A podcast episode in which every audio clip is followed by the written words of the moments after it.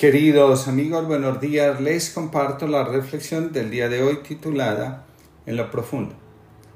Durante el mes que dejamos atrás, reflexionamos sobre la vocación.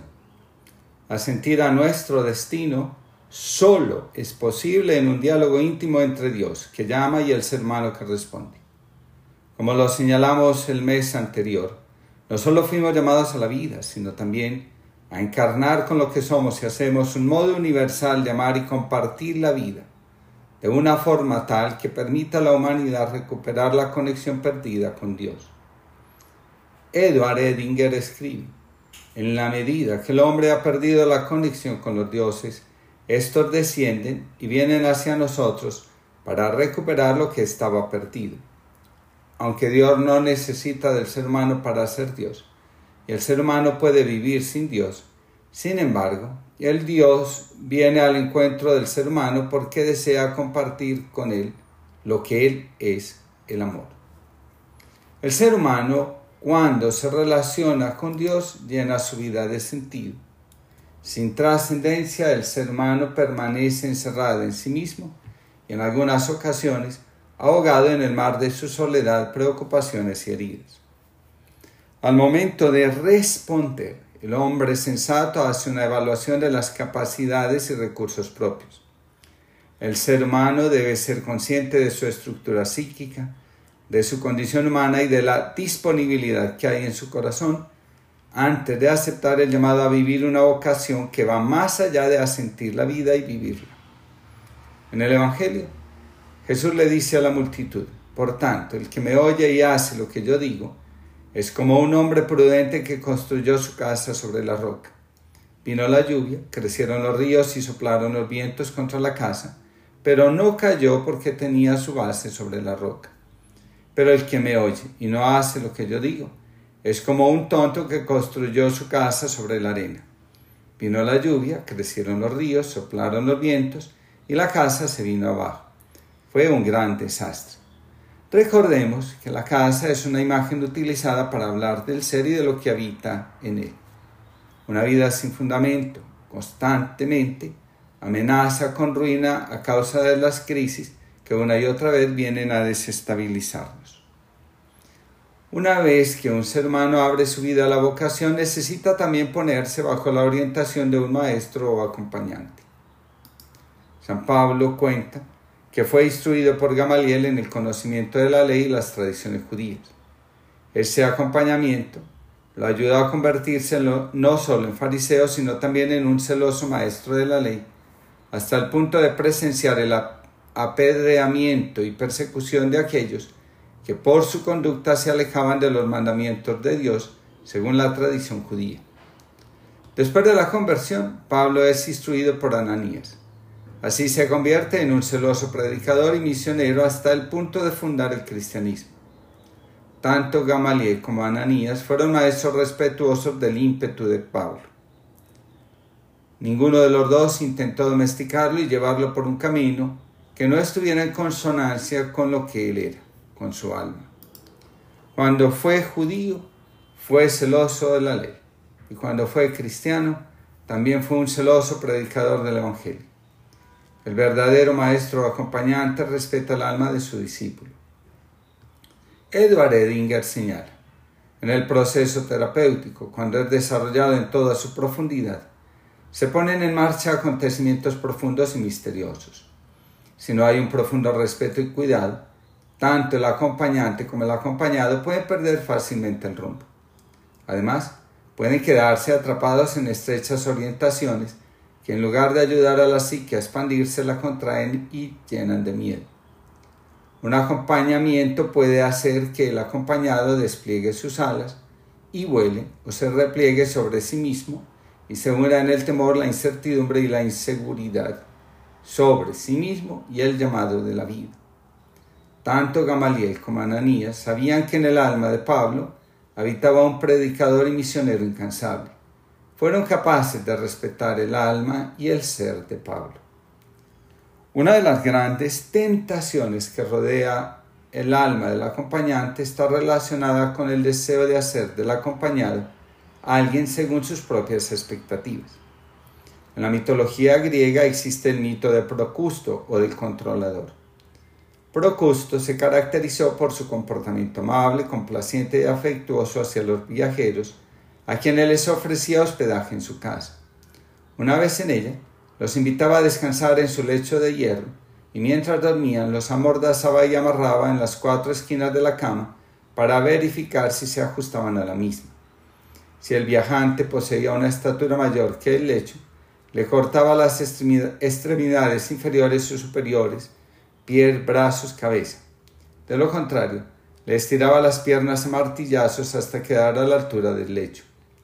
Muchos, con su necesidad de control, terminan ahogando el alma de quienes comparten la vida con ellos. Llámense discípulos, hijos, pareja, empleados, etc. El yo se va formando, dice Edinger, con las cualidades que en su, en su momento pertenecieron antes a los dioses.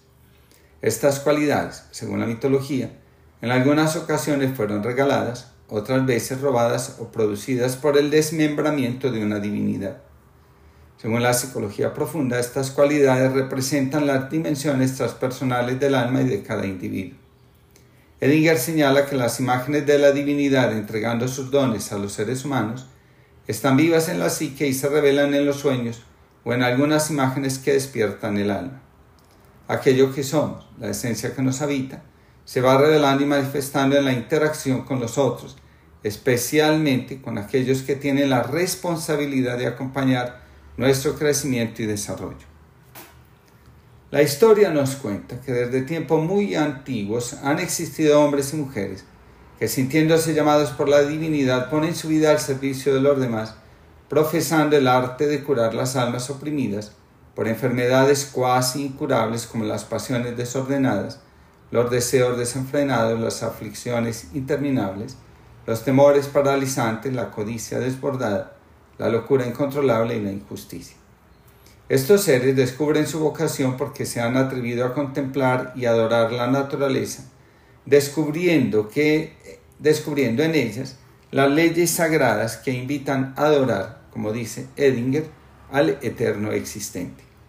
En este contexto, estas personas han dejado todo lo que les podía traer para dedicarse a curar el alma.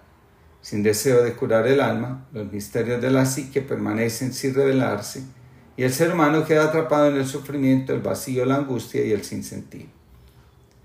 Si te has parado a contemplar el cielo, un bosque, un arroyo que te han impresionado por algo que ha llamado belleza, si has sentido de pronto ganas de cantar o de correr un buen trecho, por algo que ha llamado alegría, si te has preguntado asombrado cómo alguien cercano a ti te puede querer precisamente a ti, puedes entender lo que significa alabar.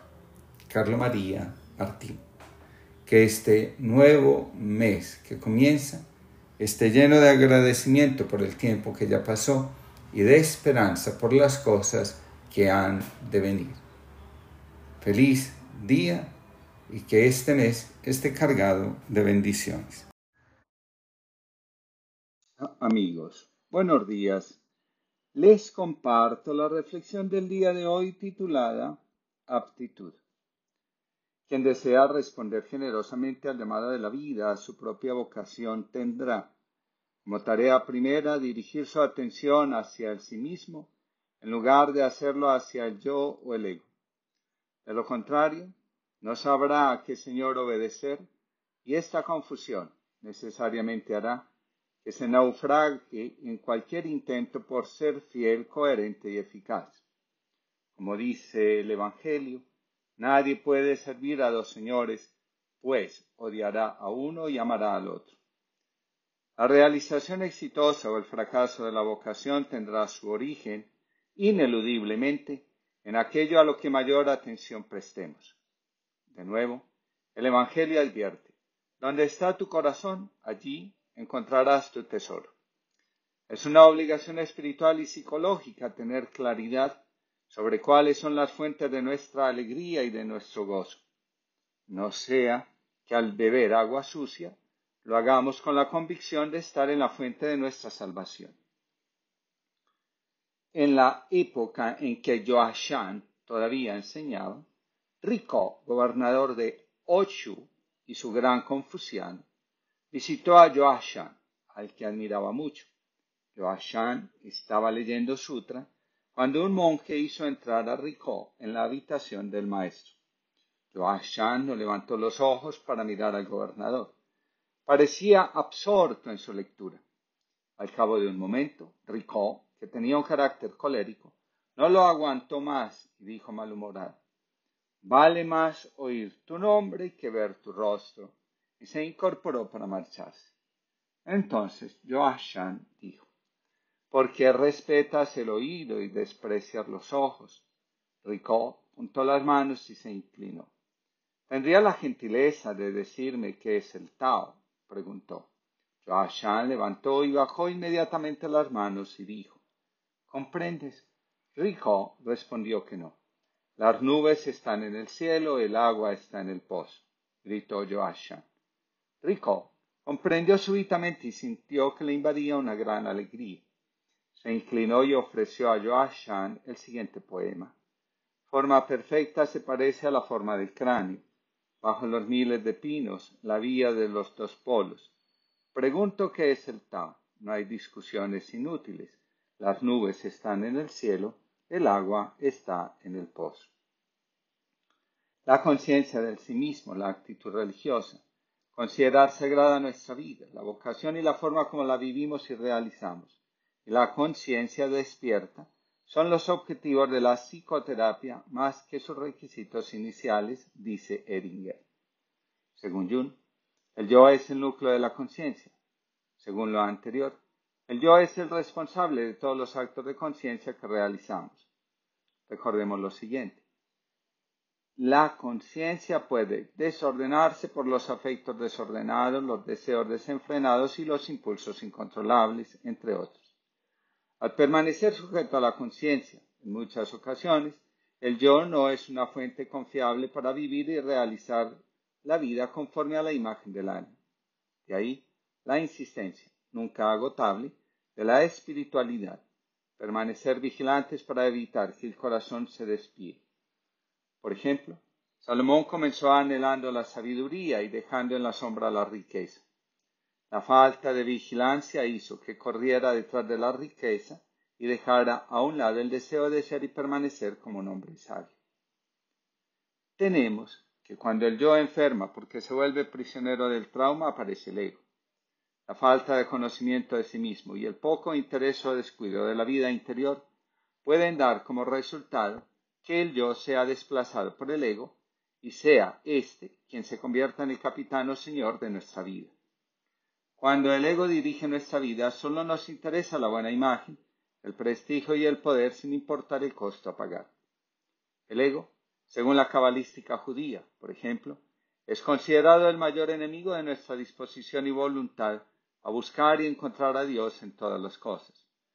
Donde hay un corazón generoso que no logra ser obediente a la voluntad de Dios sobre su vida, que no logra conectar con sus intenciones más profundas y auténticas, es porque ese corazón está atrapado en las redes del ego y solo busca, a veces sin saberlo, su propio interés.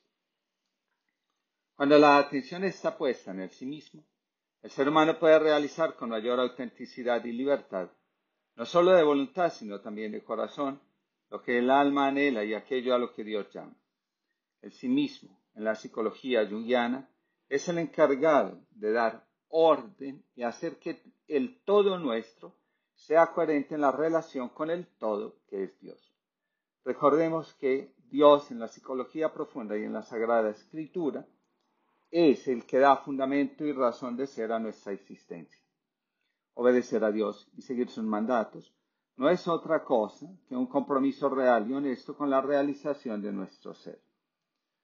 Dios, antes que enemigo del ser, es quien lo origina, posibilita y da fuerza para que la imagen que contiene se realice. Esto exige que nuestra actitud ante el sí mismo sea sagrada, es decir, que sepamos inclinarnos ante el sí mismo antes que al ego y a las fuerzas oscuras de la vida aquella que nos conducen a la muerte en lugar de hacerlo hacia la vida. A medida que una persona avanza en el camino vocacional, va descubriendo que la eficacia y la realización que acompaña a su ser obedece más a la fuerza que proviene de sí mismo que del ego o del mismo yo. La vocación es, ante todo, un impulso del alma que busca la individuación. Vivir así nomás, sin preguntas sobre la vida, sin propósito de vida, sin buscar el sentido a la existencia o sin intentar la reconciliación con la propia historia personal y la sombra, revela que la lealtad al sistema familiar y el miedo a dejar de pertenecer ahogan el alma y le roban sus impulsos creativos. Cuando nos sentimos llamados, también nos sentimos agraciados, es decir, mirados amorosamente por Dios. Paraguay, quien descubre su vocación también experimenta que Dios le otorga la gracia para comprender el camino que va recorriendo e identificar los pasos que debe ir dando para ser coherente.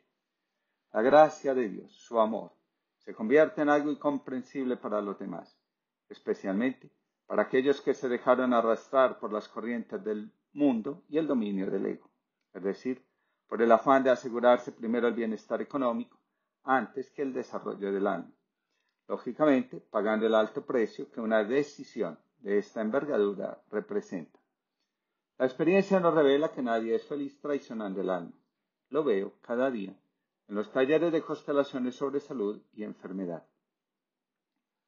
En un texto sobre alquimia encontramos la siguiente afirmación. Deberías examinar la vida, el carácter y la aptitud mental de la persona que desea seguir el camino del arte, de la propia vocación. Después de hacerlo, es necesario pedirle que bajo un voto se comprometa a vivir según las exigencias de su vocación. Nada hay más peligroso para el alma y para las demás personas que un ser no apto para vivir la vocación o prestar un servicio que tenga como propósito curar el alma. Los hombres poco virtuosos o sin ningún escrúpulo son capaces de utilizar las enseñanzas de su vocación para el propósito egoísta de un corazón desviado y una conciencia perturbada o confundida. La conducta del individuo no apto para la vocación trae como consecuencia oscuridad sobre la vocación misma y sobre la honestidad de quienes intentan vivirla honradamente. Dios nos eligió para mostrarnos unos a otros el rostro del amor de Dios. Somos el vocabulario de Dios, palabras vivas para dar voz a la bondad de Dios con nuestra propia bondad para dar voz a la compasión, a la ternura, a la solicitud y a la fidelidad de Dios con nuestras propias palabras. Leo Rock. Que tengamos todos una linda jornada y que el esfuerzo por vivir en coherencia nos acompañe.